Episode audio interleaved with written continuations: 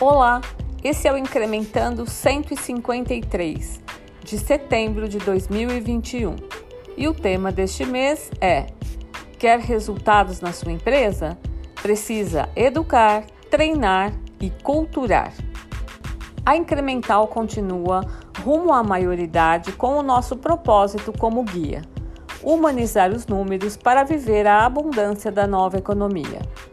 O Incrementando é um dos instrumentos que utilizamos para transmitir o que entendemos e acreditamos que é preciso para que os números e o dinheiro possam contribuir com um mundo melhor. Nesses podcasts mensais, compartilhamos experiências, ideias e aprendizados. Queremos fazer com que os números inspirem as empresas e seus hologramas a perseguir, sempre de maneira solidária e humana, incrementos nos seus lucros e caixas para assim contribuírem no desenvolvimento de um Brasil ético, humano e próspero. Nesse incrementando, fizemos uma analogia à jornada de uma pessoa para se tornar um músico. Aprende a técnica, enxerga significado nela, treina, treina, treina, pratica, pratica, pratica e por fim vive a música. As empresas que têm o desejo de incrementar seus lucros e caixas precisam seguir uma jornada semelhante. Devem aprender sobre os indicadores econômicos e financeiros essenciais, os números fundamentais, como aqui na Incremental nomeamos o conjunto deles. Mas só entender sobre esses índices não bastam, é preciso usá-los incrementar a capacidade de correlacionar as ações do dia a dia com os respectivos impactos no lucro e no caixa. E também é necessário desenvolver uma cultura de resultados para que as pessoas vivam os resultados.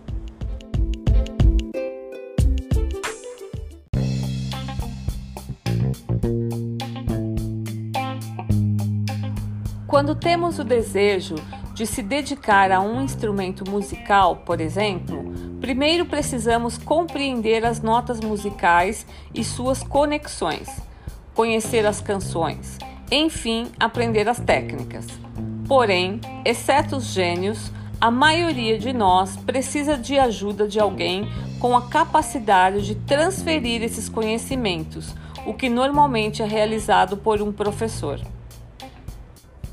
Nas empresas que querem se dedicar a obter lucro e caixa, o raciocínio é o mesmo, ou seja, as pessoas precisam aprender sobre os indicadores de resultados, conhecer os números fundamentais, nome que damos ao conjunto de índices econômicos e financeiros essenciais na gestão de resultados de um negócio, e compreender como suas ações afetam os resultados econômicos e financeiros pois, como Dove Seidman escreveu no seu livro Como, o conhecimento viabiliza a ação das pessoas. A informação libera a capacidade. Ou seja, colaboradores que são educados para resultados têm uma tendência muito maior de agir em prol do incremento do lucro do caixa da empresa. E quem são os professores? normalmente são aqueles que, na velha economia, chamávamos de responsáveis pela controladoria do negócio. No entanto, só conhecer as técnicas musicais não garante que conseguiremos tocar um determinado instrumento. É preciso prática, que só se consegue com treino. Funciona assim também com os números fundamentais. E como fazer isso? A nossa recomendação é que isso aconteça praticando e por isso nossa persistência para que as empresas criem fóruns para analisar, debater e aprender com os resultados. Nessas reuniões de resultados, normalmente mensais, os indicadores devem servir como ferramenta para aprendermos como nossas realizações no período fizeram diferença na vida das pessoas e, consequentemente, afetaram lucro e caixa. Pois estes resultados, conforme já dissemos em outros podcasts do Incrementando, dependem do valor que clientes atribuem às experiências proporcionadas pelos colaboradores. E da mesma forma que com o um instrumento musical, quanto mais treinarmos a correlacionar ações com os impactos nos números fundamentais, mais fácil vai ficar para que as pessoas, nos momentos que precisarem tomar decisões, façam as escolhas que incrementem lucro e caixa da empresa.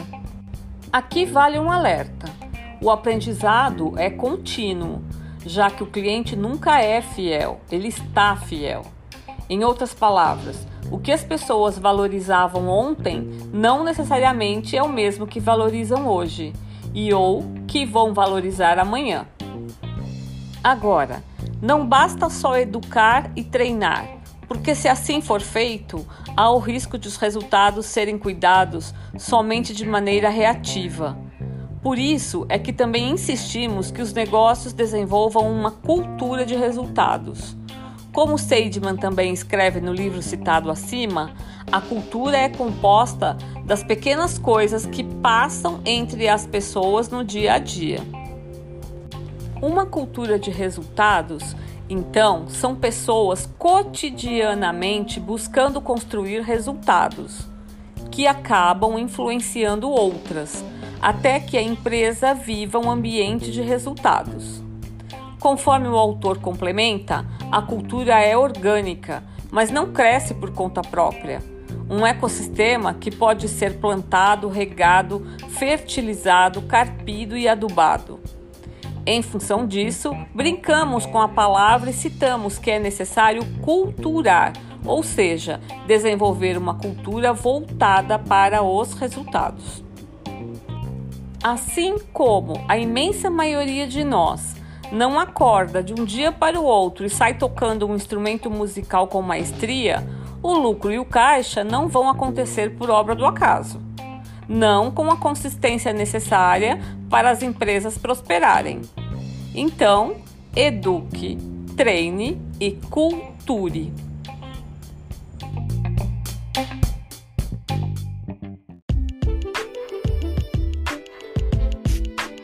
Esperamos que tenha gostado e que continue nos acompanhando em podcast e também nos textos mensais.